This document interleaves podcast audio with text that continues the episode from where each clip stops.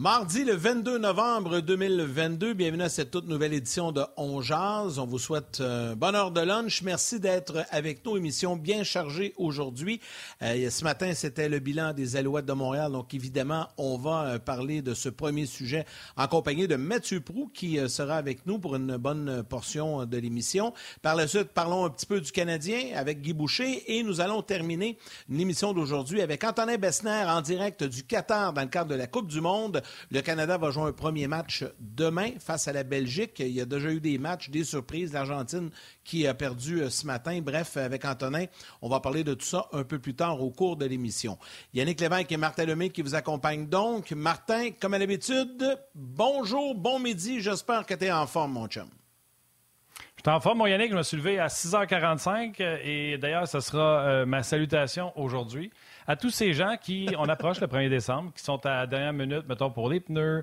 Moi, souvent, malheureusement, euh, j'ai un petit déficit d'attention, fait que des fois, j'oublie des choses. Et euh, ça arrive que j'arrive à dernière minute, que je tape sur le chou à bien du monde parce qu'il euh, y a des affaires qui se font à dernière minute. Donc, ce matin, je me suis levé à 6h45. J'avais un quai à, déplacer avant que le lac gèle. Fait que je suis allé ce matin à 7h15, couché sur le quai, à détacher les chaînes pour pouvoir bouger le quai. Alors, je me suis gelé les mains ce matin. Je me suis dit, bout de vierge, ça pourrait être tellement plus simple si je n'étais pas dernière minute. Alors, à tous ceux qui pensent que je l'ai fait suer avec, euh, à toute fois que j'étais dernière minute dans quelque chose, dites-vous que je me suis fait suer moi-même. Salutations à tous ces gens qui ne font pas exprès, mais qui sont à dernière minute. voilà, c'est correct. Euh, mais c'est effectivement, si tu l'avais fait il y a deux semaines, je pense que tu aurais eu pas mal plus chaud euh, aux mains que, ce matin. Il ne va pas être chaud sur le bord du Beau lac. 22 en novembre, ça aurait été le fun. Hein? Euh, oui, ben oui, exact. écoute, Martin, je disais, on a une émission bien chargée. On aura les échos de vestiaire du Canadien un peu plus tard dans le bloc avec Guy Boucher. Mais à ce moment-ci, avant d'aller retrouver Mathieu Prou, voici un résumé, un condensé de ce que la direction des Alouettes avait raconté il y a de ça quelques minutes. Je ne sais pas si ça va être mieux, parce qu'on ne on connaît pas c'est qui les joueurs en, en 2023. On ne sait pas qui, va être de retour. Alors c'est tellement difficile de dire si ça va être mieux. Il ne faut pas oublier non plus que, que ce soit à l'interne ou à l'externe, la, personne qu'on va choisir, qui va diriger cette équipe, ben lui, il a sa façon de voir euh, le personnel aussi qu'on a actuellement euh, sous contrat ici. Alors ça se peut que il veut continuer avec un tel ou peut-être il veut aller dans une, autre direction. C'est la raison pourquoi je continue de dire qu'on va choisir la meilleure euh, personne euh, qui est disponible, puis qu'on partage, euh, on va dire, les mêmes valeurs, la même vision, puis on sait où on s'en va avec, puis on va le bâtir tous ensemble.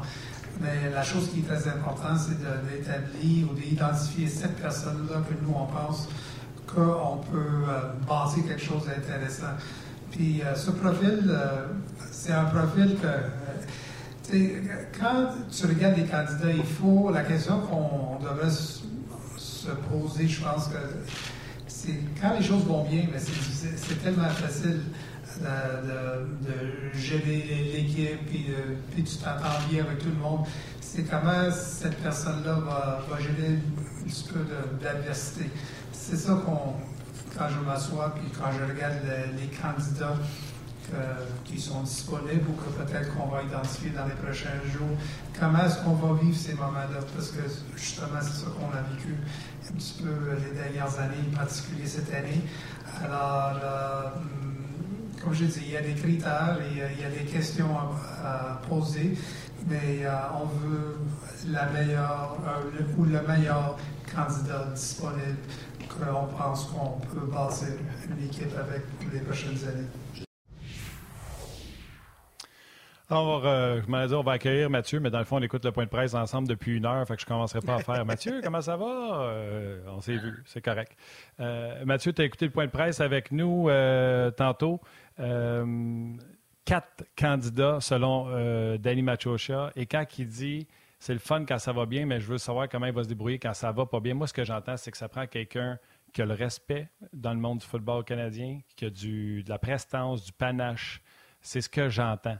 Est-ce que parmi les entraîneurs, puis ils sont tous bons, là, euh, Danny Machocha l'a dit, s'il peut, il va toutes les ranner, mais est-ce qu'il y a un entraîneur avec les Alouettes en ce moment qui, case, qui coche ces cases-là? C'est une excellente question. Euh, et on a dit quatre candidats. Donc, on s'imagine qu'à l'interne, je pense que les candidats qu'il faut regarder, c'est Anthony Calvio qui lui-même a dit qu'il était intéressé au poste d'entraîneur-chef. Noel Thorpe, qui est coordinateur défensif, très certainement est intéressé au poste d'entraîneur-chef, lui qui cherche à devenir un entraîneur-chef depuis plusieurs saisons.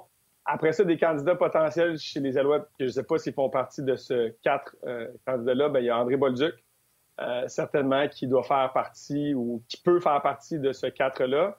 Je vois pas d'autres du côté des Alouettes parce que, tu sais, on pourrait parler Byron Archambault, mais pour moi, il est encore trop jeune. Luc Brodeur-Jourdain, jeune entraîneur aussi.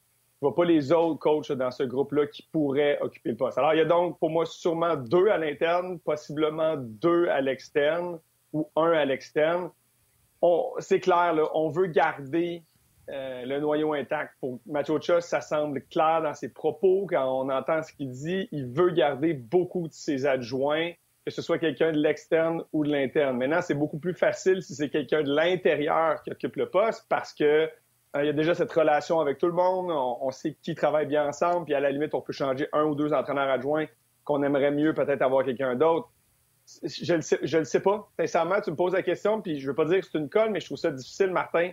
Anthony Calvio, pour moi, là, je ne l'ai pas côtoyé depuis 12 ans. Euh, quand c'était un joueur, c'était quelqu'un qui parlait pas dans le vestiaire. C'était pas quelqu'un qui prenait la parole, c'est quelqu'un qui prêchait par l'exemple. Et pour être entraîneur-chef, ben, il faut parler, puis parler beaucoup. Il faut être un excellent communicateur. Alors, au cours des 12 dernières saisons, j'ose imaginer qu'il a travaillé sur cette phase-là. J'ose imaginer qu'il s'est amélioré comme communicateur, mais euh, celui que j'ai connu à l'époque aurait pas fait un grand entraîneur-chef puis rien lui enlever, là, mais juste qu'il n'y avait pas le ben profil pour faire ça. Maintenant, ça fait 12 ans qu'il est entraîneur, fait qu'il a sûrement développé ça. Puis après ça, ben, ben Noel Thorpe, candidat intéressant. Ouais, excuse-moi, vas-y, Yannick. Non, mais j'allais dire d'ailleurs, juste pour faire un lien, Mathieu, avec ce que tu viens de dire, hier, il était sur le plateau de l'antichambre, Anthony Calvillo, puis on a un extrait, parce qu'on lui a posé la question. Il a été très clair. Écoutons l'extrait d'Anthony Calvillo.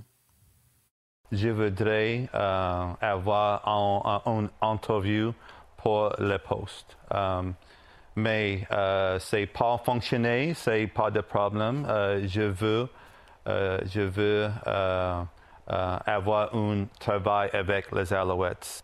Um, je pense que oui, mais euh,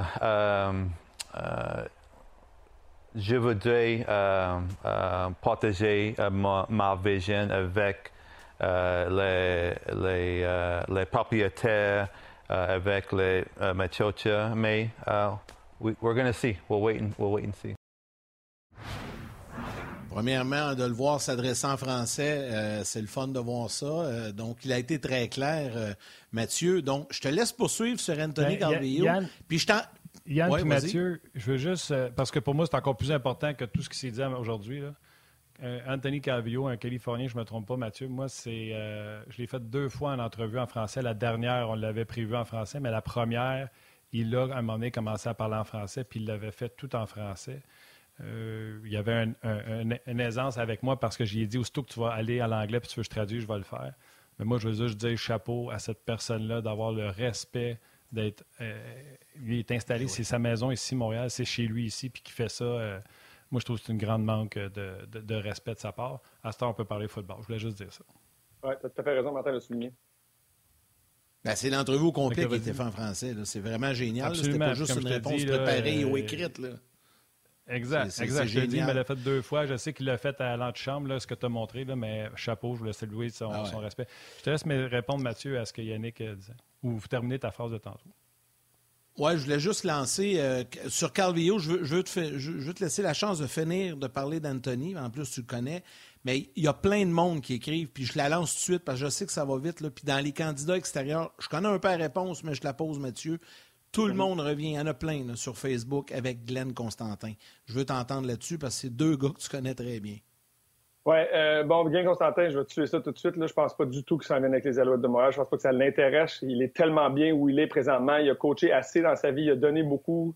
C'est assez clair. Là. Glenn, est, c'est l'entraîneur le plus titré au football universitaire canadien. Il, a son poste à l'Université Laval. Puis j'ai quand même eu la chance de discuter avec Glenn au, fil des années. Euh, c'est pas quelque chose qui l'intéresse. Il a eu la chance à plusieurs reprises de, faire le saut dans la Ligue canadienne, puis il l'a jamais fait. Je pense pas que c'est là qu'il va le faire à ce stade-ci. Euh, il est tellement bien là. Peut-être qu'un jour, ce que j'avais entendu, c'est peut-être qu'un jour, il aimerait peut-être aller voir du côté de la NFL, qui est un rêve de jeunesse, mais oh, il ne sera pas un l'entraîneur-chef des Alouettes de Montréal. Oubliez ça tout de suite. Euh, ça va trop bien pour lui à Québec. Puis je veux juste terminer sur Calvio rapidement. Je trouve ça vraiment intéressant. Le fait qu'il apprenne le français, c'est un engagement euh, de sa part. Il est investi dans cette ville. Il veut rester auprès des Alouettes de Montréal. Alors, c'est clair que pour lui, la progression naturelle, ce serait d'être entraîneur-chef.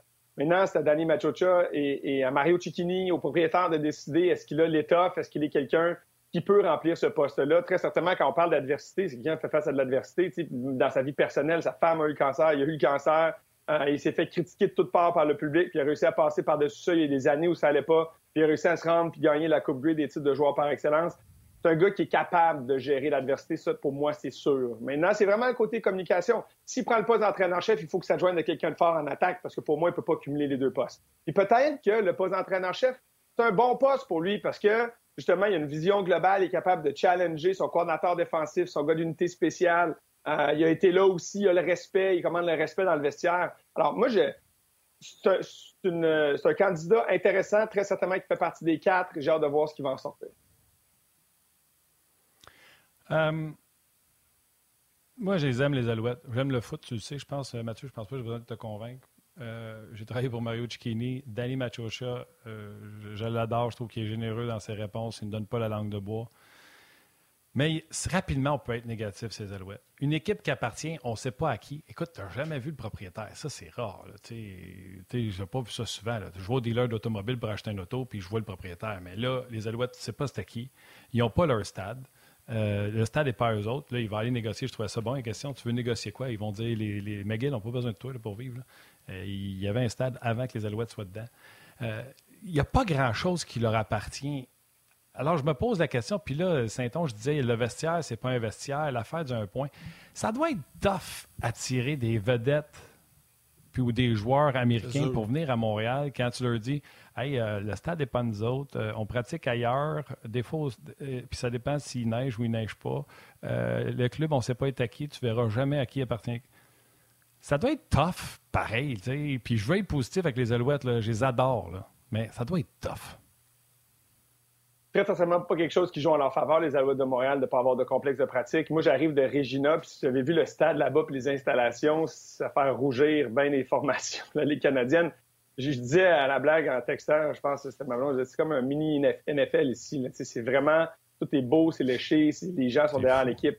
Euh, à Ottawa, on a construit un nouveau stade. À BC, on a rénové. À Toronto, on a le BMO Field. Euh, à Hamilton, on vient construire un nouveau stade. À, Edmonton, on a rénové le Commonwealth c'est le même partout. Le IG Field à Winnipeg, c'est extraordinaire. Il y a ça. Mais en même temps, il y a un plafond salarial. La Ligue canadienne, c'est pas une ligue où tu fais énormément d'argent. Fait si, si, tu as de l'argent à donner, puis tu as de l'argent de plus à donner à un joueur, même si les installations sont pas parfaites, le joueur va venir ici si tu es prêt à lui payer de l'argent. La ville de Montréal est un peu plus attrayante, je te dirais aussi, puis il y a un certain cachet que Regina, que Hamilton, que Winnipeg, que Edmonton, que Calgary. toutes ces villes-là n'ont pas. Fait il y a d'autres points d'attraction moi, je te dirais, ça, là, pour attirer des joueurs, c'est peut-être pas évident. C'est peut-être pas les meilleures installations, mais tu as d'autres choses que tu peux vendre. Je pense qu'au bout du compte, ça arrive à peu près égal. Le, problème, moi, là, dans tout ce que tu as dit, c'est le premier point, c'est les propriétaires. C'est pas bizarre. C'est complètement absurde, en fait, qu'on n'a pas vu les propriétaires. On ne sait même pas c'est qui. On ne sait même pas leur nom. On n'a jamais, on n'a pas une image. On ne sait pas c'est qui. Puis je comprends, là, puis puis Mario Cecchini est dans une position difficile, puis je le comprends. Qu'est-ce que tu veux qu'il dise? Comment tu veux qu'il nous réponde à cette question-là? Lui, il avec ça, lui? Ben oui, lui, il deal avec ça au quotidien. Puis je suis certain que le groupe de propriétaires, j'ai eu la chance de parler au commissaire de la Ligue canadienne en plus en fin de semaine, j'ai jasé un bout de temps hors d'onde, puis tu sais, puis il me disait, je te le dis, ils sont là pour investir, ils veulent mettre de l'argent, ils, ils, sont là pour mettre un produit gagnant sur le terrain. J'en doute pas que c'est ce qu'ils disent. Mais la situation demeure tout de même absurde parce que la Ligue canadienne, c'est pas une ligue dans laquelle tu investis pour faire des millions. Je comprends ce qu'il disait, tout est relatif, mais peu importe, c'est des gens d'affaires. Tu ne mets pas de l'argent dans une équipe de la Ligue canadienne parce que tu veux générer des millions. Tu, mets ça parce que tu es passionné, parce que tu veux en faire un point central. Tu es fier de propriétaire d'une équipe. Tu veux faire rayonner la ville. Tu veux euh, aller chercher de tes partenaires corporatifs, financiers, d'affaires pour mousser ça, rendre ça cool. On a fait ça à BC avec les Lions cette année. Là, ça a explosé, ça va super bien tu as besoin de quelqu'un qui a les pieds sur le sol québécois, Tu as besoin de quelqu'un ici pour aider Mario Cecchini à vendre des loges, à vendre des billets, à promouvoir l'équipe. Ça triple la charge de travail de Mario Cecchini d'avoir des propriétaires qui sont pas ici. C'est la seule équipe dans la Ligue canadienne qui n'a pas des propriétaires locaux parce que ça n'a pas de bon sens d'appartenir à une équipe si tu n'habites pas à Montréal. Alors, on est venu sauver la mise là, à la dernière minute, là, il, y a, quoi, deux ans, deux, trois ans de ça, parce que c'était les seuls qui cadraient avec ce que la Ligue voulait comme propriétaire. Mais ça demeure une situation absurde. Je ne sais pas combien de temps ces gens-là vont vouloir maintenir le club s'ils veulent juste être des partenaires financiers discrets. Moi, j'y comprends rien à cette histoire-là. C'est pourquoi les médias reviennent, c'est pourquoi on soupçonne tout le temps que l'équipe va être vendue, parce que la situation des propriétaires présentement fait aucun sens. Puis, euh, avant, c'était Whittenall qui n'était pas plus ici. Donc, les Alouettes n'ont jamais été un propriétaire qui était ici euh, dans les euh, dernières... Vas-y. Au moins, il était passionné, puis il était ici, puis on le voyait, puis il était investi, puis il faisait des parties d'Halloween pour les joueurs. Ici. Mais on savait le nom, on savait le nom. Et je n'ai jamais pensé qu'un jour je citerais avec Mathieu Pro une citation de Slapshot. Mais à qui sont les Alouettes? À qui sont les Alouettes? Je n'ai jamais pensé que je dirais ça. Non, puis quand, en plus, là, moi aussi, j'ai accroché là-dessus, puis je souligne vraiment la transparence de Mario Cecchini. quand il a dit qu'à Toronto, c'était la première, ou à Montréal, c'était la première fois qu'il voyait en personne, puis que Danny Machocha, qui est ton directeur général, ton entraîneur-chef, c'est la première fois qu'il parlait au propriétaire en personne. Ça n'a pas de bon sens. Tu sais, quand tu penses à ça, puis c'est génial qu'ils nous le disent, mais ça, effectivement, ça n'a aucun, ça aucun sens, cette histoire-là. puis, jamais je croirais. Ouais, vas-y, Mathieu. Ben, c'est juste à dire, puis je comprends, puis tant mieux s'ils mettent de l'argent, puis tant mieux s'ils font confiance à Mario Cecchini ben et Danny Machocha, qui ont fait un bon boulot. Puis effectivement, mais je, fais juste, je veux juste remettre le point là-dessus, c'est que c'est déjà difficile dans le climat actuel économique. C'est difficile, comme Mario disait, de convaincre les gens de revenir. Puis c'est une réalité, effectivement, que l'ensemble des ligues professionnelles auxquelles ils font face présentement, on consomme différemment, on va moins sur place. Puis dans la Ligue canadienne, c'est un modèle d'affaires où on a besoin du guichet. À peu près, les, chiffres varient d'une équipe à l'autre, mais grossièrement, c'est autour de 30% des revenus de l'équipe qui sont générés par les guichets. Fait que si tu as une baisse quand même importante de gens qui viennent, ben c'est difficile. Alors, avoir des propriétaires qui seraient ici aiderait le travail de Mario Cecchini, aiderait à rentabiliser l'équipe. Les gens, les Spiegel de, la succession, ils n'ont pas vendu une loge cette année, ils n'ont pas vendu de billets, ils n'ont pas aidé à promouvoir l'équipe au sein du Québec Inc. Puis c'est ça, la Ligue canadienne. Les, Alouettes de Montréal, c'est une équipe de la communauté québécoise. Exact. Chikini tente de faire rayonner au Québec. Pourquoi? Parce que c'est ça. Il n'y a pas de produits, plein de produits dérivés que le monde, ils ont le, ils ont le brand des Alouettes, puis ils s'achètent des... Non, les gens, il faut qu'ils viennent au match, il faut qu'ils s'identifient au club, aux joueurs. Puis ça, ben, ça aiderait d'avoir des propriétaires d'ici. Mathieu, dans le bilan euh, aujourd'hui euh, de, la haute direction, évidemment, il a été question des, retours ou non de certains joueurs. Euh, tu sais, les Alouettes, moi, je suis un partisan, j'ai regardé tous les mhm. matchs, je suis ça depuis des années, tu le sais. Mais il y a des, y a des noms qui reviennent. Tu sais, moi, j'ai adoré Tyson Philpott cette année. Cet gars-là, on va en profiter parce qu'on va peut-être la perdre un jour. Tu sais, stand back quand il est revenu et tout ça. Mais il y a deux noms que, comme partisans, on ne veut pas perdre. J'espère qu'ils vont les régler assez vite. C'est Trevor Harris puis Eugene Lewis. S'il fallait que les Alouettes nous annoncent qu'ils n'ont pas l'air de signer ces gars-là, ben, honnêtement, euh, ils ont fait des pas vers l'avant, mais ils vont faire des pas vers l'arrière. Ça n'a pas de bon sens. Pour les partisans, je me mets dans la peau du partisan. Là. Ouais. Ça, c'est un des défis de la Ligue canadienne de football, c'est le mouvement de personnel. Puis d'ailleurs, on a tenté de modifier un peu des règlements pour essayer de garder des joueurs euh, dans les marchés locaux, puis tout ça, mais mais c'est n'est pas une situation évidente. Puis tu as tout à fait raison de le dire. On ne peut pas se permettre de perdre Trevor Harris et Eugene Lewis. Puis c'est pour ça que j'ai été quand même surpris. Puis ça, encore une fois, Danny Machocha était assez candide et assez honnête dans sa réponse en disant je vais parler à Eugene Lewis et à Trevor Harris du prochain entraîneur-chef.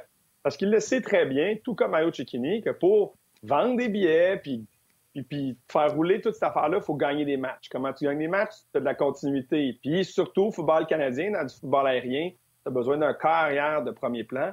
Trevor Harris a tout à fait prouvé qu'il méritait d'être le corps partant des Alouettes pour la prochaine saison. Maintenant, encore une fois, une autre chose intéressante qu'il disait, Davis Alexander, un jeune, un jeune corps, on veut le développer derrière. Donc, on a une vision, mais Trevor Harris fait partie de cette vision-là. Et je suis convaincu que le prochain entraîneur-chef, peu importe qui il est, va vouloir garder Harris et Lewis. Maintenant, il faut, l'argent fait du sens pour ces gars-là. Eugene Lewis, il frappe le marché des joueurs autonomes. Il peut aller vraiment chercher beaucoup d'argent ailleurs. Puis dans un circuit où, euh, tu sais, je le dis, là, je le répète, tu fais pas énormément d'argent. Si une autre équipe est prête à donner 40, 50 000 de plus euh, pour un joueur qui va faire autour de 200, 250, euh, c'est beaucoup de, c'est une grosse différence pour aller tester une équipe qui aspire au grand honneur. Je suis sûr que Eugene Lewis veut rester ici. Mais la réalité, c'est que si une autre équipe est prête à offrir beaucoup d'argent, euh, je suis certain que lui va écouter ces autres offres-là. Il va voir que le coût de la vie à Vancouver puis Toronto, c'est pas mal plus élevé qu'ici. Puis Saskatchewan, Winnipeg puis Hamilton, tu ne veux pas aller là. Fait qu'il restera ici. Mathieu, on vient de régler le cas de Eugene Lewis. Exact. Gros merci, mon chum. C'est toujours le fun de jaser de football. toujours du plaisant. Fait qu'on te laisse aller. Puis la beauté, c'est que tu n'auras pas à le réécouter. Tu l'as écouté une fois, ce point de presse-là, d'une heure. C'est fait. C'est fait. Salut, Matt. Merci. C'est terminé. Salut. On se, on se reparle peut-être quand le prochain entraîneur-chef sera embauché. Salut, les gars. Ben oui, absolument. Attention à toi. Ciao. Avant d'aller rejoindre Guy Boucher, je pense qu'on a des clips euh, à vous faire jouer, des extraits de vestiaire, et on revient. Je m'attends qu'il amène euh, sa game à notre game. Là, depuis, je trouve qu'il fait un bon job euh, en général euh, depuis, euh, je dirais, deux, trois semaines. Quand il joue un petit peu plus pesant, il joue plus un peu simple, il a des chances de lancer, il protège la rondelle. fait que c'est continuer d'évoluer. Puis de. tu sais. Cela fait 18 ans, puis c'est dur à comprendre pour un jeune de 18 ans que la game est jouée sans la rondelle. parce que euh, ils sont toujours habitués à avoir la rondelle. mais la nationale, là, si tu fais pas ta job sans la rondelle, tu ne toucheras pas beaucoup. Fait que nous autres, on se concentre beaucoup là-dessus avec ça, avec Slap. C'est pas juste sans la rondelle défensivement, c'est sans la rondelle tout le temps. Fait que, euh, fait que non, je m'attends à Slav qui continue. C'est une opportunité pour lui, euh, mais qui continue à progresser. Hier, j'ai parlé à Jordan Harris. Il m'a presque fait une thèse de maîtrise sur votre système de jeu maintenant qu'il l'a vu d'en haut. c'est Harris. Euh, est-ce que tu t'attends à ce qu'il y a déjà une, différence dans son jeu aussi rapidement maintenant qu'il a pu l'observer autrement? Je sais pas. Ouais, je sais pas s'il va y avoir une différence dans son jeu, mais c'est une opportunité quand tu es assis de, euh, d'aller regarder la game d'en haut puis de, de, voir le mouvement puis d'observer les choses qu'on parle, qu'on essaie de coacher et tout, puis de se mettre dans ces, dans ces situations-là. De, là. Fait que euh, j'espère que ça l'aide, mais je sais pas si ça va l'aider aujourd'hui. Ça va-tu l'aider dans deux games, dans trois games, dans deux semaines, dans un an? Je sais pas. Oh yeah, it's a great opportunity. I think, like, I've been waiting, waiting, and now it finally came. So I, I'll do my best, and yeah, then we will see. I don't know yet.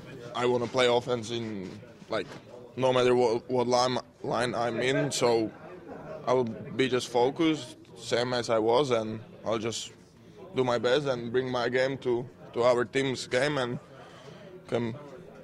I hope it will be good and something will happen.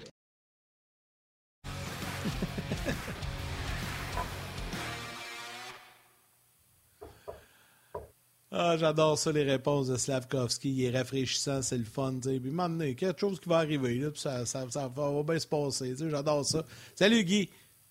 Bonjour, messieurs. Salut, Guy. Moi, je veux dire deux choses. Premièrement, quand Slavkowski commence à parler, oh, moi, je trouve qu'il parle comme Arnold Schwarzenegger. On devrait l'appeler le Terminator. Ça, c'est un. Deux, Martin Saint-Louis, les gens qui boivent ses paroles puis qui disent que c'est donc rafraîchissant, puis on l'aime donc bien, Martin Saint-Louis. Puis Martin Saint-Louis dit les vraies affaires. Slavkowski doit apprendre que la game se joue sans la rondelle dans la Ligue nationale de hockey faut qu'il soit bon sans la rondelle. Les gens sont écœurés de l'entendre. Si c'est toi, Guy, qui avait dit ça, faut qu'il soit bon sans la rondelle. Et les gens t'auraient planté. Guy, ah! tu veux tuer le talent d'un jeune, tu veux empêcher un jeune Caulfield de marquer des buts. On veut pas qu'il soit bon sans la rondelle, on veut qu'il soit bon avec la rondelle. Je répète, Martin Saint-Louis a dit Slav doit apprendre que la game se joue sans la rondelle dans la Ligue nationale de hockey. Il n'a pas dit qu'il faut que ce soit bon sans la rondelle. Il l'a dit d'une autre façon. Et les gens vont faire Voilà Il a dit ce que personne dit. je suis tellement content que tu dises ça, Martin, parce que c'est pas moi qui suis obligé de le dire. Fait que je vais embarquer tout ça à jouer le vert, par exemple. Si moi, je, moi, même si je suis un joueur offensif, moi, j'ai été connu, ben, j'ai monté le national à cause de mon offensive, ma gérance des individus, tout ça. Puis après ça, je passe pour un coach défensif. Puis des commentaires comme ça, les coachs font tout le temps planter, que ce soit euh, un vieux coach, un jeune coach. Euh, là, tu as Martin Saint-Louis, une vedette offensive de la nationale dans le temps de la renommée, qui le dit. À un moment donné, y a-tu quelqu'un qui veut comprendre que c'est vrai? Je vais refaire le même commentaire que j'ai fait des milliers de fois. Si quelqu'un joue 20 minutes dans un match puis c'est une super vedette, il va peut-être avoir une super vedette, la rondelle sur sa palette, une minute et demie de temps sur 20 minutes. Il fait quoi le reste de ses 18 minutes et demie de son temps de glace? Ben, c'est ça. Il faut que tu saches jouer quand tu n'as pas la rondelle. C'est pas parce que c'est pas important avec la rondelle. C'est parce que c'est extrêmement important aussi pas de rondelle. Tu t'en vas où? Tu fais quoi? Puis Martin, je suis content parce que ce qu'il a dit, c'est que quand on dit sans rondelle, tout le monde pense juste défensif. Allô? Quand ton équipe a rondelle, mettons que c'est à peu près 50-50 dans un match à tous les matchs. Ça peut varier qu'une équipe, là, quand il va l'avoir 28 euh, minutes, l'autre va l'avoir tant, puis ça varie d'une coupe de minutes, puis c'est tout. Là. Fait que, mettons, tu as 30 minutes de chaque bord que tu as rondelle. Ce qui n'est pas vrai, parce qu'il y, a bien des minutes là-dessus que personne n'a. Là. La, rondelle se promène, personne n'y touche. Là. Où il y a une bataille, elle appartient aux deux. Mais en tout cas, attends, là, juste pour un petit calcul, 30 minutes, 30 minutes. Là. Bon, ben, sur ces 30 minutes-là, a aussi la moitié du temps. Là. Ça veut dire que tu vas avoir le fait que toi, ton équipe a rondelle, mais c'est pas toi qui es là, vous êtes 5 sur la glace. Mais tu es en offensive pareil. Mais tu fais quoi, pas de rondelle? Tu t'en vas où, là? Tu t'éloignes-tu de tout le monde à l'autre bout pour te cacher en arrière des... où ce que personne te voit, où ce que ton coéquipier peut pas te voir, ou tu t'en viens supporter quand c'est le temps? Tu stretches-tu quand quelqu'un est en train de rentrer dans ton corridor? Euh, tu t'en vas-tu supporter, tu t'en vas-tu devant le filet, tu en zone offensive? Tu fais quoi, toi? Ton défenseur à la rondelle, c'est toi, c'est ta job d'aller faire un écran. Mais tu t'en vas-tu faire un écran? C'est ta job de donner un support sur la bande. Est-ce que tu es là? Est-ce que tu viens supporter ton, allié quand c'est une bataille? Écoute, c'est des centaines, puis des centaines, puis des centaines d'actions par match à l'offensive où tu n'as pas la rondelle, toi. Tu te places où? Caulfield, il se place où quand Suzuki a la rondelle? C'est pas lui qui l'a, là. C'est Suzuki qui l'a, mais il fait pas il cherche les zones libres. Ah ouais, mais c'est cherche le time and space. Exactement. Exactement. Puis les endroits, deux pieds par ici, trois pieds par là, ça fait toute la différence du monde. Puis le gars qui fait un vrai écran versus un faux écran, t'es une mise au jeu. La rondelle est droppée. T'es un ailier. Tu fais quoi? Est-ce que tu piques ton joueur ou bien tu, pars puis tu le laisses aller puis aller mettre de la, pression sur ton défenseur ou partir avec la rondelle? Dire écoute, je peux continuer une heure de temps à te parler de toutes les phases de jeu, toutes les secondes sur une glace où tu n'as pas la rondelle, même si tu es en offensive parce que ton équipe a la rondelle. Fait que, tu sais, je parle même pas de défensive, là. Après ça, t'as tout le côté défensif, là. C'est, c'est, Ah non, t'es dans zone offensive, mais tu touches pas à POC. Ah non, ben, je sais. Je sais. C'est la même chose qu'au soccer, là. Moi, j'ai joué au soccer jusqu'à l'âge de 12 ans, 13 ans.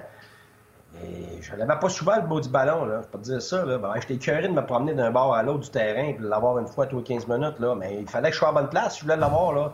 Comme Martin a dit, c'est pas juste être à bonne place pour les autres, là c'est qu'il faut que tu sois à bonne place pour toi-même aussi si tu veux l'avoir. Comme il dit, si tu joues pas bien pas de rondelle, tu n'auras jamais la rondelle.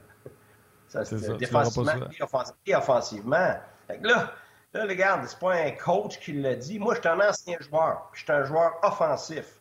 Tellement offensif que, gars, j'aurais pas peur de le dire. Là. Mes coachs, jusqu'à l'âge de 20 ans, m'ont dit c'est sûr que ça arrachait les cheveux. Moi, j'étais tout le temps parti. Parce que j'étais vite. Moi, dans ma tête, il fallait que j'aille de la vitesse, puis je pars, puis l'offensive, donnez-moi la rondelle, je sais quoi faire avec ça, tu sais.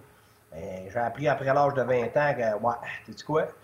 C'est pas de même que ça marche. Puis si je veux m'améliorer, puis si je veux jouer avec les meilleurs joueurs, puis si je veux, je veux monter de ligue, puis si je veux être respecté, puis si je veux avoir du leadership, tu sais, il fallait que je m'adapte. Ben, c'est ça.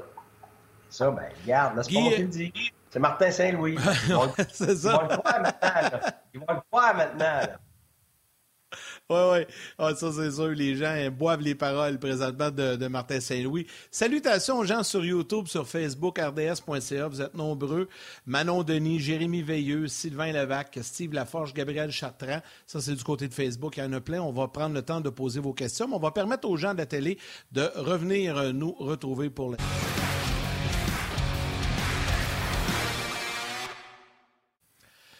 Nous sommes accompagnés donc de Guy Boucher. On parle du Canadien, match de ce soir. Et Guy, j'ai envie de te lancer là-dessus parce que hier, on a parlé euh, de cette possible rotation au niveau des défenseurs euh, chez le Canadien. Puis déjà, aujourd'hui, euh, Martin Saint-Louis annonce ses couleurs. ce soir, on va réintégrer dans la formation Jordan Harris et Wideman, Jacky et, et, euh, Kovacevic seront laissés de côté. Donc, ça rejoint un peu ce que tu disais hier, Guy, c'était logique qu'on se dirige vers ça. Oui, bien, un, parce que, Wideman, tu n'as pas nécessairement besoin de l'insérer, mais en même temps, si tu attends trop longtemps, la journée que tu en as vraiment besoin, il, est off. Puis, la vérité, c'est qu'entre Wideman et Kovacevic, là,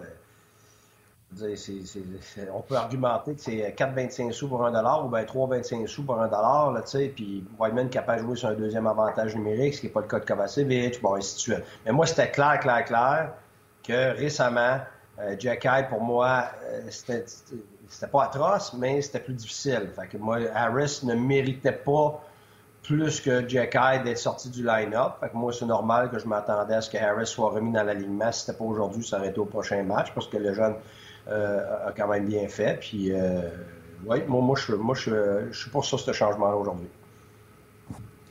Absolument. Euh, puis on va voir comment Harris va rebondir. Il a dit en entrevue que c'est sûr que tu souhaites jouer le plus souvent possible.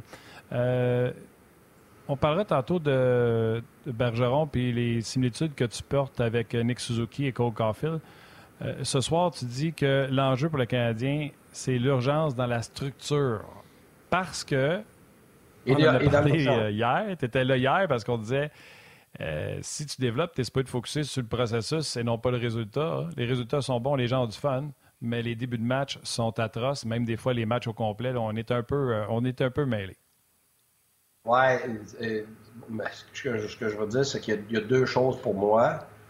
C'est que le début de match, là, ça fait une coupe de match, c'est pas bon. Puis les débuts de période non plus. Fait que ça, ça, il faut, que ça soit réglé. Que le Canadien gagne ce soir ou non, là, moi, personnellement, si on parle de développement, comme, Danny Gauthier hier disait après moi, puis c'était excellent, ce qu'il disait, c'est, tu sais, une fois de temps en temps, même si tu joues pas super, il faut t'en gagner ça, ça revient à ce que j'ai dit au début de l'année. La victoire fait partie du développement parce que, un, euh, tu as une ambiance qui fait que c'est propice au développement, ça c'est clair. Sauf que, tu sais, tu peux pas euh, gagner sans le mériter à répétition, puis t'attendre à ce que ça soit des bonnes répercussions à long terme. Fait que moi, pour moi, là-dessus, tu sais, tu as gagné le dernier match, ça donne du positif, c'est clair pour certains individus, Caulfield, Suzuki, tout ça. Ça allège l'atmosphère, ça c'est tout bon. Les, les partisans, c'est tout bon.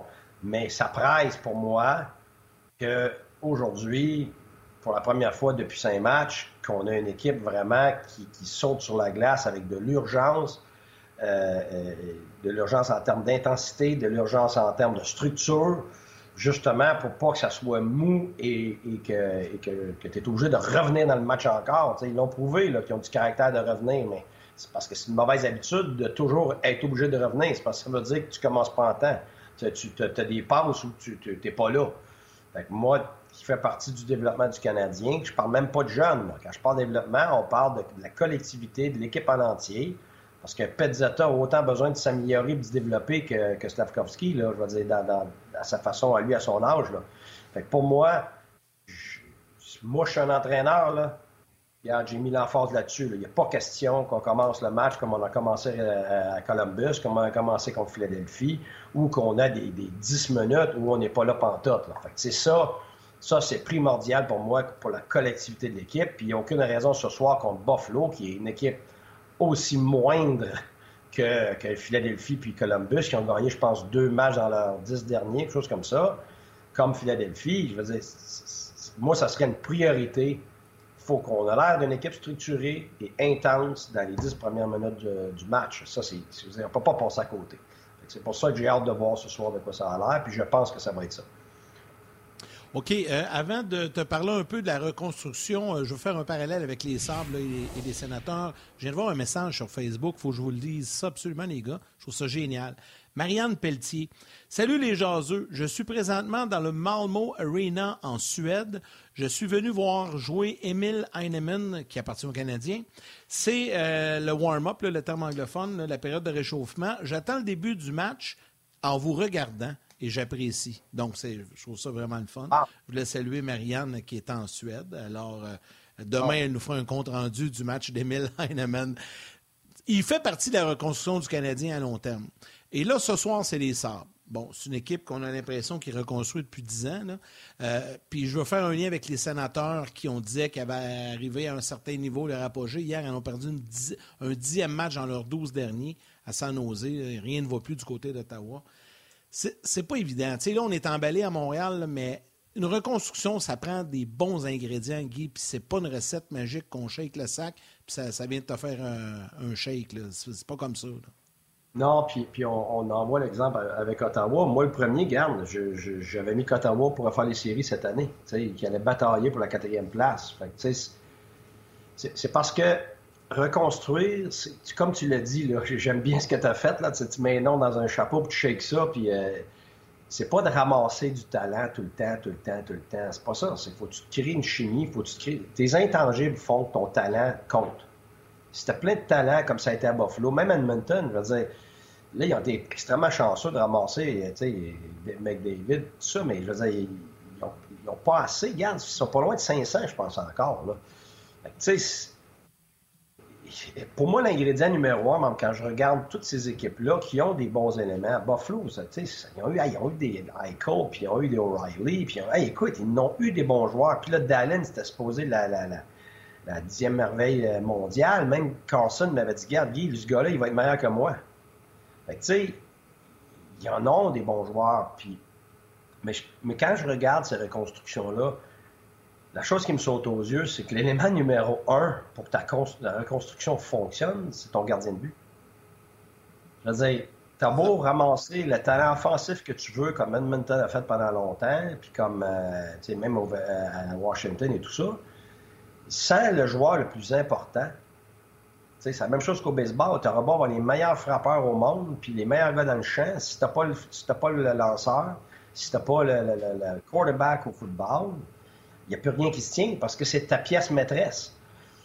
C'est comme jouer aux échecs, ceux qui jouent. Là, quand tu perds ta reine, là, attache ta tuque. Là, je veux dire, t'as beau bien jouer avec ta deux cadeaux hier. Hein? Ben, c'est ça. Fait que, tu sais, dans, dans, ton calcul de reconstruction, ta pièce maîtresse, c'est ton gardien de but. Puis si tu dis, ah, c'est correct, euh, je ne l'ai pas, mais un jour, je vais l'avoir, un jour, je vais l'avoir, mais à ta minute, là, tout le monde veut l'avoir. Tout le monde cherche le gardien de but. Là. Fait que, tu sais, les chances que tu le retrouves, ben, ils sont pas toujours grandes, là. Fait que c'est pour ça que, je dis toujours, la reconstruction, ça peut fonctionner. Tu sais, la vraie reconstruction, ça peut fonctionner. Mais ça te prend tous les éléments. Tu, ne tomberas pas. Euh, c'est pas parce que tu décides de faire une reconstruction puis que tu as une recette, tu arrives au bout là, comme une recette Duncan Hines. Là, moi, c'est ça le gâteau que je vais réussir parce que. Puis encore là, moi, le m'a fait. Mais, euh, tu sais, il y a trop. C'est pas comme investir dans un bon du trésor où euh, tu vas avoir un retour certain de 1 ou 2% chaque année. C'est pas de même que ça fonctionne. Tu as des êtres humains. Ils vont s'adapter, ils vont pas s'adapter? Les, gars, tu les as signés, mais ils vont-tu rester? Là, finalement, ils décident qu'ils restent pas, puis ils s'en vont, puis tu perds lui, tu perds lui. Puis là, lui qui pensait, tu repêches 5, puis sur les 5, il y en a juste deux, finalement, qui donnent des gars à nationale, parce que c'est moins que ça, la moyenne. En bout de ligne, là, ton calcul, là, tu ne peux pas le faire cinq ans en avance. C'est impossible. Tu peux pas dire, là, on a drafté des bons, dans cinq ans, on va être bon. C'est pas même que ça marche. Parce que dans ces cinq ans-là, tu en as qui vont décevoir, il y en a qui vont être blessés, il y en a qui vont être malades, il y en a finalement qui veulent être échangés, il y en a qui sont super bons, mais ils sont pas capables de jouer ensemble. Écoute, il y, a, tellement de choses que tu ne peux pas calculer parce que c'est une, cible qui bouge constamment que ça te prend tout. C'est pour ça que je dis, oh, on va avoir des gens, on va des gens, mais Il faut que tu développes, tu vas avoir des échanges à faire, tu vas avoir des joueurs autonomes à signer, euh, tu vas avoir des, des, des, gars durant l'état à convaincre de, de, des ligues juniors qui n'ont pas été repêchés, des États-Unis, tu vas avoir des gars en Europe. Écoute, ça prend tout. Puis ça va arriver parce qu'il y en a qui vont le faire, mais la grande, grande, grande majorité du temps, ça prend beaucoup plus de temps qu'on pense, c'est beaucoup plus difficile qu'on pense. Ben, les moments où tu es chanceux, c'est comme avec Rangers. Rangers, tout le monde voulait jouer là. Là, tu étais chanceux. Panarin voulait y aller. Même si tu disais, je veux pas que tu viennes, dis, non, non, j'y vais pareil. Même chose avec, avec Trouba. Fait tu sais, eux autres, ça a été plus vite. Ben oui, mais il y avait Shesterkin. Même chose. Ben c'est ça, t'as raison. C'est sûr que tu vas aller jouer où ce un gardien de but, là. Puis je suis d'accord avec toi, là, les gardiens, tu le sais, comment que je vais fesser là-dessus, c'est sûr que c'est primordial. Ça revient à ce que j'ai dit aussi, Martin, tu as raison. J'ai dit ton élément premier de ta reconstruction, c'est ton gardien. Puis long. Exact. Il faudrait que tu l'ailles au moins dans les filiales pour comme quoi qui s'en vient. Là, mais... D'accord. Euh, OK. Euh, je, veux, je veux, avant qu'on se je m'en voudrais. Euh, Patrice Bergeron, il y a point. Puis les gens qui te trouvent négatif, toujours négatif, tu veux faire des, des points de comparaison avec Suzuki et Caulfield. Ça, c'est pas négatif, ça, c'est gentil, ça. Ben non, c'est très positif. Parce que moi, c'est sûr que si tu veux que je m'emballe à tout, je suis capable de m'en faire semblant. Mais, si tu me demandes mon opinion, puis ce que je vois avec du recul, puis à sang froid. Je sais, Guy, je te taquine. Je sais, je sais, c'est correct. Euh, écoute, les, similitudes pour moi, c'est que, as, premièrement, tu as deux droitiers. OK? Et tu dis, ah, rien là, deux droitiers, pourquoi c'est si gros que ça? Ben, c'est parce que tu as deux droitiers avec un gars euh, comme Suzuki, tu sais, qui. Un peu, un peu dans le même. C'est pas le même gars, j'ai eu ça comparé, lui, c'est pareil comme lui. Il y a des similitudes. C'est-à-dire que Bergeron, c'est un droitier que, qui a des aptitudes dans deux sens de la patinoire, ce que Suzuki est en train de, développer, évidemment. Il y, a, cette base-là. Il est droitier. Comme Bergeron, c'est un gars extrêmement calme sous pression. Euh, c'est un gars qui a une super vision, qui est fabricant de jeu. Il est capable de marquer des buts, comme Bergeron, mais c'est un gars qui va principalement être capable de, trouver son monde, bon, puis de, gérer le trafic, de traîner une ligne, ce qui, est le cas de Suzuki. ça, c'est pareil. Ça, agencé à un Caulfield, ça aussi, c'est semblable à Pasternak. Pourquoi? Parce que Pasternak, c'est un tireur d'élite, comme Caulfield, puis euh, il y avait les mêmes... Euh, les mêmes qualités sub, les mêmes défauts de départ dans la nationale. Et donc, Caulfield, à part le gabarit, très semblable, va se placer pour marquer des buts, va, surtout du côté là, à la Ovechkin, tout ça, les, autres vont se promener dans cet endroit-là.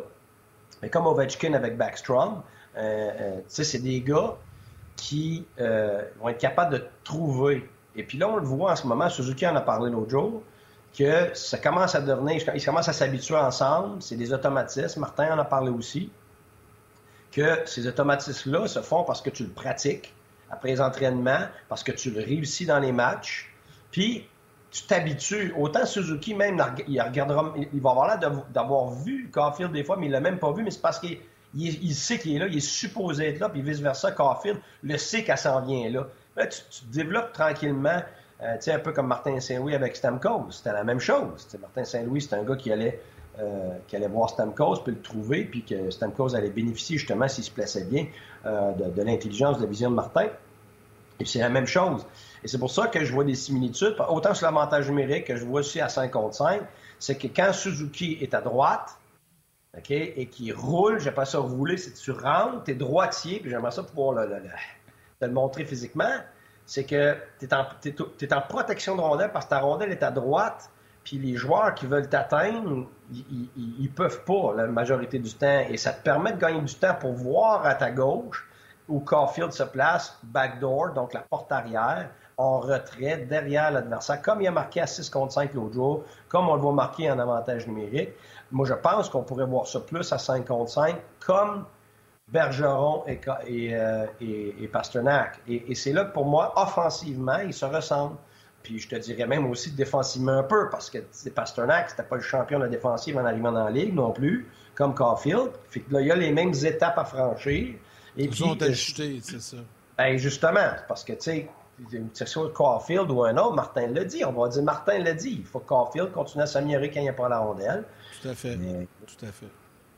Guy, je suis obligé de t'arrêter parce que, euh, évidemment, euh, il y a un match ce soir du Canadien, mais il y a aussi un petit tournoi qui se déroule actuellement, euh, qui est suivi partout sur la planète. Puis on a notre ami Antonin Bessner qui est là-bas, qu'on va aller retrouver. Guy, un gros merci. On te souhaite une belle semaine. Bon match ce soir. Sambre canadien, c'est sur RDS, évidemment, puis on te retrouve la semaine prochaine. Merci, messieurs. Salut, bye-bye. Ciao, bye. Salut, coach. Salut, coach. Bye-bye. Alors voilà, oui, euh, vous savez, là, c'est euh, une émission bien chargée, puis ça va être comme ça, là, occasionnellement, euh, durant les prochaines semaines à Ongeaz, parce qu'on va parler aussi de la Coupe du monde de soccer et RDS a déployé sur place l'excellent Antonin Bessner, que l'on retrouve avec grand plaisir en direct du Qatar, près de la Maison du Canada. Salut, Antonin, comment vas-tu? Ça va très bien, les gars, vous? Ça va très bien. Je suis comme impressionné de parler avec quelqu'un qui est au Qatar, qui défie euh, cet endroit, euh, qui bafoue les, euh, les droits humains. Alors, j'ai beaucoup de respect pour toi, Antonin. C'est gentil, c'est gentil, mais Martin, honnêtement, c'est vrai qu'on a vu plusieurs choses là, passer dans les médias et tout, et effectivement, il y a certainement des, des, points à améliorer au Qatar, mais personnellement, pour, pour, moi et mon caméraman, jusqu'à présent, ça se passe super bien. Euh, on s'est pas fait arrêter nulle part, on s'est pas fait confisquer notre matériel. Les gardes de sécurité sont super euh, sympathiques, donc euh, j'ai rien à redire de la façon dont on nous a accueillis jusqu'ici. Bon, Antonin, on a plein de sujets à discuter, puis je sais que avant, j'aimerais ça qu'on fasse une petite mise en place. Là. Euh, d'abord, raconte-nous, euh, là, j'imagine, tu pas loin de, ton hôtel. Euh, d'où se situe l'équipe canadienne? C'est pas à Doha. Raconte-nous un peu exactement où l'équipe canadienne loge, où elle s'entraîne. Toi, tu te retrouves de quel côté? Puis comment ça se passe actuellement? Il y a huit heures de décalage. J'avais huit heures de plus là-bas. Mm-hmm. donc, vous êtes au milieu de la soirée. Raconte-nous ça pour commencer. Oui, il est pas loin de 21 heures ici. Donc là, en ce moment, on est euh, sur The Pearl. C'est comme une île artificielle qui est euh, toujours d'ailleurs en construction, qui est un petit peu à part de Doha.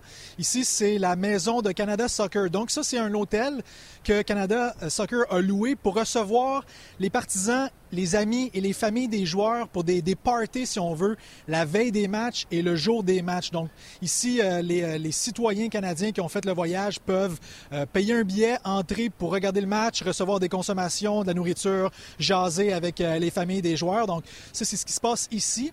Le Canada, donc les joueurs, eux, en, en soi, sont logés ailleurs, à environ une demi-heure de route de Doha, s'entraînent à Om Salal, qui est une petite ville un peu plus loin. C'est également là qui est, l'hôtel donc euh, du pays. Alors, sont un petit peu plus euh, privés dans leur coin. Euh, faut dire non plus ne font pas grand-chose autre que s'entraîner faire du vidéo, prendre des marches et rester à l'hôtel. Ils sont vraiment dans leur, dans leur bulle, dans leur petit monde. Alors d'être un peu plus loin de la ville, ça les aide à rester tranquilles et concentrés pour le gros tournoi qui s'en vient. Oui, d'ailleurs, euh, le tournoi bon, est, commencé. Il y a eu euh, des, euh, des, surprises, puis il faut parler de ça, mais c'est fou. J'avais tellement envie de jaser. je te ferai une carte postale, genre commencer à déambuler dans les rues, te sentir en sécurité. On va le faire, on va le faire. Manges-tu manges-tu manges-tu manges-tu du chez nous ou tu manges des affaires que tu n'as jamais goûtées? Ben, go, allons-y, c'est les gars. Ben oui, écoutez, ben moi premièrement, je suis végétarien, euh, puis ça se passe quand même bien ici. Euh, il y a pas mal des choix partout. Euh, je me trouve toujours un restaurant indien pour manger des pois chiches ou un restaurant thaï pour pour du riz frit aux légumes. Donc de ce côté-là, ça va. Puis honnêtement, on est on n'est pas dépaysé. Doha, c'est une ville riche, opulente et pas mal américanisée aussi. Donc des Tim Hortons, des, euh, des McDo, des Burger ah, King, un peu comme dans ouais, comme dans n'importe quelle grande, grande ville américaine, si on veut. Alors, on se sent pas trop, euh, trop dépaysé, à, part quand on sort de Doha. Par exemple, lorsqu'on va à l'entraînement du Canada et qu'on sort de la ville, ben là, c'est fini les gratte-ciels. On est pas mal plus dans le désert. Il n'y a pas beaucoup d'arbres, beaucoup de sable. Et là, on a vraiment l'impression d'être au Moyen-Orient. Mais sinon, à Doha en tant que tel, c'est un peu comme à la maison. Puis oui, des Tim Hortons, vous avez fait le saut un petit peu, là, mais euh, moi aussi, j'ai fait le saut en, arrivant. Euh, et ouais, il y en a un euh, dans le centre d'achat pas très loin de notre hôtel qui s'appelle le Doha City Center. Je me disais, OK, wow, un Tim Hortons, déjà en voir un, c'est surprenant. J'ai fait une recherche sur Google Maps, il y en a une dizaine à Doha. Je suis pas vraiment certain pourquoi il y a des Tim Hortons au Moyen-Orient, mais ça nous permet de prendre un cappuccino glacé et un, et un à l'érable une fois de temps en temps. Là. Est-ce que ça goûte la même chose que dans les thèmes ici? Ouais. Ça goûte pareil partout euh, sur la planète, Tim Hortons. Oui, mais la question qui tue, Antonin, est-ce qu'ils ont encore le bol en pain? Ah, ça, je pense que c'était une édition limitée. Hein? Je n'ai pas, pas, vu ça ici. il y a des menus aussi adaptés. C'est comme un peu partout. C'est comme un peu partout. Le McDonald's euh, du euh, centre des médias offre euh, des sandwichs falafel. On voit pas ça vraiment ailleurs. Donc, chaque, chaque restaurant aussi est quand même adapté à, l'endroit où il est situé. Là. Hey, une question, Antonin, une question du public. Tu sais que les gens interagissent en direct avec nous via les médias sociaux. Mhm. Michel Vaudry te demande est-ce que le coût de la vie où, où, tu es actuellement est plus dispendieux qu'en Amérique du Nord?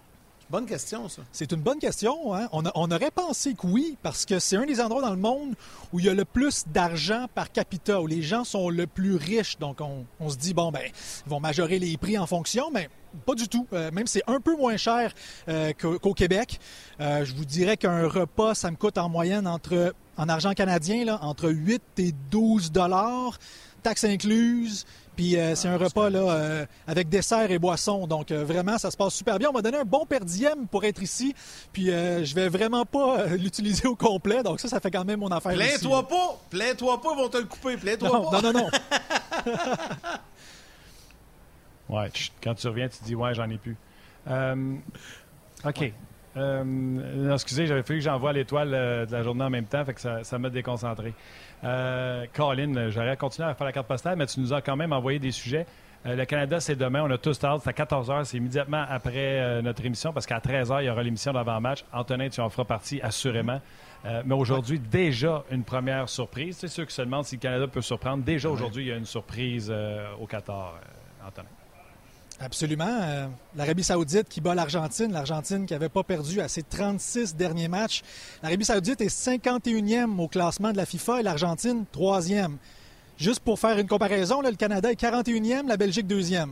Donc on se dit, hmm, il y a peut-être euh, peut une surprise à faire ici au pays. Et ce qui favorise peut-être les surprises dans cette Coupe du Monde, c'est que c'est une Coupe du Monde en plein milieu des saisons en Europe. Donc, il n'y a pas eu des gros camps d'entraînement pour les équipes nationales. On n'a pas eu le temps de mettre en place peut-être tout ce qu'on voulait, faire des tactiques précises pour chacun des adversaires. Donc, ça favorise ça, euh, justement, les surprises.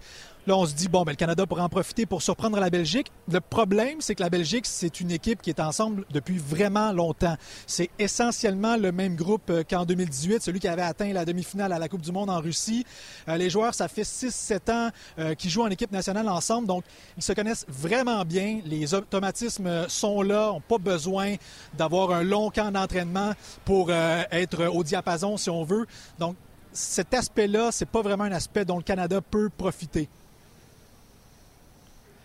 Bon, euh, je sais que les, gens nous envoient plein de questions, puis on va avoir l'occasion d'en parler en détail.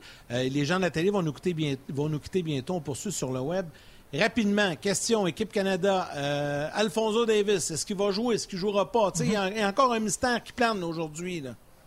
As-tu réussi à en savoir un peu plus? Oui, mais honnêtement, je pense que oui, je pense que le mystère est pas mal résolu. Alfonso Davies va jouer demain, fort probablement partant. Euh, ce que le coach nous a dit aujourd'hui en conférence de presse, c'est que Davies est de retour à l'entraînement à 100% fait euh, tous les exercices, a un large sourire euh, durant, durant les entraînements, donc il est en pleine forme. Va jouer demain, c'est presque certain. Je t'arrête, on va poursuivre l'autre côté de la pause. Les gens de la télé vont quitter, mais j'aimerais ça pour une fois dans sa vie que ma mère se fasse dire bonjour du côté du Qatar. Excuse-moi, excuse-moi, Martin, peux-tu répéter? Bye, man. Ça n'a pas marché. non, j'avais un, décompte dans mes oreilles en même temps. J'ai pas entendu ta question, excuse-moi. Juste que tu dises bonjour à ma mère en direct du 14, ça aurait été la première fois que ça y arrive. Ben écoute, si elle regarde le web, bonjour maman de Martin en direct du 14. Madame Lemay, tu as des chances de tomber dessus. Madame Lemay, tu as des chances de tomber dessus. Euh, on s'amuse. Euh, fait que l'Argentine, ouais, non, je suis content. Euh, Alfonso Davies, bien sûr, tout le monde voulait le savoir, mais l'entraîneur aujourd'hui, j'ai vu ça passer sa citation qui a dit il est à pleine vitesse. Donc, c'est pas non seulement Alfonso Davies qu'on va avoir, mais c'est Alfonso Davies qu'on dit à 100 Il a dit en plus qu'Alfonso était très heureux. Fait que pour lui, c'est aucunement une question là, à ce niveau-là. À quoi tu t'attends euh, sur le terrain demain. Euh, Antonin, je sais que tu es un tripeux de soccer depuis longtemps. On en a parlé. Euh, tu as travaillé avec moi des fois sur le show d'un autre angle. à, quoi, à quoi tu t'attends de l'équipe canadienne après avoir dit tout ce que tu as dit sur les Belges? Je ne sais pas si c'est parce que tu ne veux pas te mettre M. Renard à dos, mais tu as été élogieux envers les, Belges. Euh, oui, mais en même temps, moi, je suis peut-être élogieux envers les Belges parce que de l'externe, on les voit encore comme une grande puissance mondiale. Leur classement, euh, en fait, leur, donne ce statut-là. Euh, mais du côté de la presse belge et des partisans belges, on a beaucoup d'interrogations, beaucoup d'inquiétudes. En fait, il y a quand même ah une aura négative autour de cette équipe-là. on l'a dit, vieillissante, particulièrement en défense. Les défenseurs centraux qui ne sont plus à leur apogée. Et au contraire, quand on regarde l'équipe canadienne, qui est jeune, qui est fougueuse, qui a énormément de vitesse avec Davies, avec Tajon Buchanan, avec euh, Jonathan David à l'attaque, euh, honnêtement, peut-être que la Belgique va en avoir plein les, euh, plein les souliers demain, même que c'est peut-être un peu anecdotique, là, mais je jasais avec un photographe belge tantôt. Et lui, il me disait non, non, le plus gros test pour la Belgique dans le groupe, c'est pas la Croatie, c'est le Canada. C'est le premier match. Surtout parce que c'est le premier match. Donc, c'est moment parfait pour surprendre une équipe qui n'a peut-être pas encore pris son air d'aller, alors que le Canada, depuis deux ans, c'est une montée en puissance. L'équipe est en pleine confiance après avoir terminé au premier rang euh, de la zone CONCACAF lors de la dernière phase de qualification, euh, avoir battu le Mexique, avoir battu les États-Unis le Canada a un petit peu un sentiment d'invisibilité, a l'impression qu'ils peuvent euh, rivaliser avec n'importe quelle nation au monde. Puis honnêtement, offensivement, il y a des joueurs d'élite qui jouent dans les plus grands clubs européens et certainement que le Canada peut causer des problèmes à la défense vieillissante de la Belgique. En terminant, euh, Antonin, je sais qu'on n'a pas d'autres moments de prévus, mais on va s'en prévoir d'autres parce que j'ai mis une question, puis il y a énormément de gens qui te posent des questions sur comment c'est là-bas. Puis on le sait, quand, quand tu es sur la mm-hmm. route, ben, des fois, il arrive des petites anecdotes, des petites histoires, des, choses de fun que tu pourrais nous raconter. Je ne sais pas si depuis que tu es arrivé, ça fait quoi, là? Une semaine, tu es là-bas, là? Tu es, installé au Qatar? Oui, ça fait une semaine euh, jour pour jour. On est arrivé plusieurs jours avant le début de la compétition. Puis euh, je peux vous dire que les gens sont pas arrivés d'avance, les, partisans des autres euh, pays. Dans les premiers jours, c'était pas loin d'une ville fantôme. On se promenait dans les, zones piétonnes qui sont justement réservées aux amateurs durant le tournoi. Il y avait personne. Puis on était en train aussi de terminer les derniers préparatifs. Ouais, personne. Puis on n'était pas tout à fait prêt. Il y avait encore des travailleurs qui euh, posaient les derniers trucs, qui encore monté du matériel, même qu'au jour 1 du tournoi, donc euh, vendredi dernier, lors du match d'ouverture entre le Qatar et l'Équateur, on était encore en train d'installer les affiches géantes sur les immeubles. Je ne sais pas si vous avez vu ça passer, mais partout au centre-ville de Doha, il y a des affiches ouais, qui sont tapissées sur les buildings avec les joueurs vedettes de chacun euh, des pays. On n'avait pas encore mis celle de Cristiano Ronaldo. Alors au jour 1, on était en train de l'installer. Je me promenais sur, euh, sur le bord de la baie de Doha. Je voyais à la moitié de l'affiche de Cristiano Ronaldo. Je me disais, hmm, j'ai l'impression que s'il y a une affiche qu'on voulait mettre pas mal d'avance pour être certain euh, qu'elle soit prête à temps, c'est bien celle de Cristiano Ronaldo, mais c'était encore en train de se faire. Donc, Autant le Qatar a eu 12 ans pour préparer cette Coupe du Monde parce qu'elle a été attribuée en 2010, autant euh, il restait encore des préparatifs à faire à la dernière minute. Antonin, euh, tu connais-tu euh, notre producteur de hockey 360, un certain Maxime Morin? ben oui. Maxime, euh, bon, Jack, Maxime, il dit En comparant les rangs mondiaux, la défaite de l'Argentine numéro 3 contre l'Arabie Saoudite numéro 51, c'est l'équivalent du au hockey d'une défaite de la Russie numéro 3 contre l'Afrique du Sud numéro 51. OK. il, y a, beaucoup plus de pays qui jouent au soccer qu'au hockey, par contre, là, puis de façon sérieuse. Mais, mais c'est vrai que ça démontre à quel point c'est quand même une grosse surprise. Là. Oh, non, c'est une grosse surprise. Puis euh, Max Morin, si vous ne le suivez pas sur Twitter, euh, je vous invite à le suivre. C'est un comique. Euh, il me fait souvent, souvent sourire, Max Morin. OK, puis, ouais, j'arrête avec mes questions là, touristiques, là, mais non, j'en pose un autre. Euh, les, chambres d'hôtel, c'est très euh, nord-américain, là, une chambre avec deux lits, des tables de nuit puis une toilette ou vous asseyez à terre parce que c'est un trou? Comment ça marche? Pour les partisans, je peux pas dire. Je sais que j'ai vu des reportages comme quoi il y en a certains qui vivaient dans, des tentes avec vraiment le strict minimum. Euh, pour nous, on est chanceux, on a une suite avec le caméraman, donc on a une cuisine, un grand salon, un écran géant, on a accès à la télévision, tout ça. Donc c'est vraiment, ouais, c'est vraiment bien de notre côté. Puis même avant de partir, on regardait des, euh, les mêmes installations que. Chez vous, mettons? Euh, oui, oui, oui. Non, honnêtement, c'est franchement bien. Puis euh, avant de partir, on regardait des, critiques un peu sur euh, Google Maps de l'hôtel. On, se faisait un peu peur. On voyait parfois des photos avec des coquerelles, des trucs comme ça. À date, tout va très bien.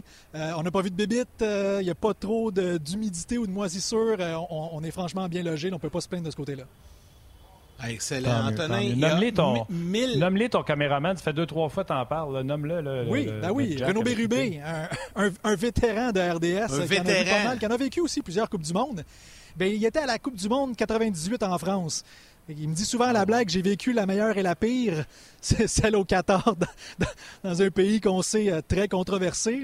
Euh, mais oui, ah, ça, va très bien, on fait du très bon travail jusqu'à présent. Antonin, un immense plaisir. Je te transmets les salutations de plein de gens euh, sur les médias sociaux qui Je t'en lis juste un. Marc... C'est un habitué, euh, un régulier. Marc-André Martin Masque. Vous êtes tellement cool, on jase. Quelle belle initiative de parler avec Antonin en direct du Qatar dans le cadre de la Coupe du Monde. Et Antonin, tu fais tout un boulot. Wow, j'ai adoré ce segment. Donc, puis il y en a plein comme ça, des commentaires. C'est le fun. Je pense que le petit volet carte postale, les gens aiment bien aussi. Il y a des gens qui te demandent si tu as croisé des Canadiens, des Québécois et tout ça. Mais on aura l'occasion d'y revenir. On va te réinviter. On pourrait se parler une fois de temps en temps comme ça. Ça pourrait être la fun aussi. Là. On va organiser ça euh, peut-être la semaine prochaine pour euh, faire un autre petit tour d'horizon avec toi euh, là-bas pas de problème, messieurs. Ça fait plaisir de raconter aux, gens au Québec comment ça se passe ici. Excellent, Antonin. Merci beaucoup. Puis bon, ouais, sois prudent. Puis bon match demain euh, pour euh, le Canada. Euh, pour toi, ça sera très tard, en fin de soirée. Pour nous, ça sera au beau milieu de l'après-midi. Merci, salut. Merci, Antonin. C'est mon petit côté paternel qui est sorti quand je dis sois prudent, Yannick? J'ai-tu l'air trop paternel quand je fais ça? Ben non, c'est correct. le gars, il est au Moyen-Orient. C'est bien correct. Là. moi, je suis déjà allé en Afghanistan en 2011, justement, avec RDS. Il m'a dit, euh, c'est ça, faut que tu sois prudent. faut, faut, faut que tu fasses attention. C'est une expérience que j'ai eue. Oui, ouais, là, c'est sûr que c'était différent. Là, Antonin, il couvre un événement sportif. Nous, on était là pour supporter les troupes. J'étais avec euh, Mario Tremblay, Chantal Maccabé, André Roy. Euh, il y avait Jerry Frappy également, notre président de l'époque passer euh, quelques jours en Afghanistan, euh, c'est toute une expérience. on, est, vraiment dépaysé. Bref, euh, on aura l'occasion de reparler à Antonin et de cette Coupe du Monde. Demain aussi, Ciné Foyo sera avec nous à quelques heures, ben, même à quelques minutes même du match Canada-Belgique. Donc, ça va être intéressant d'en parler avec Sidney également. Martin, allons-y avec les trois étoiles.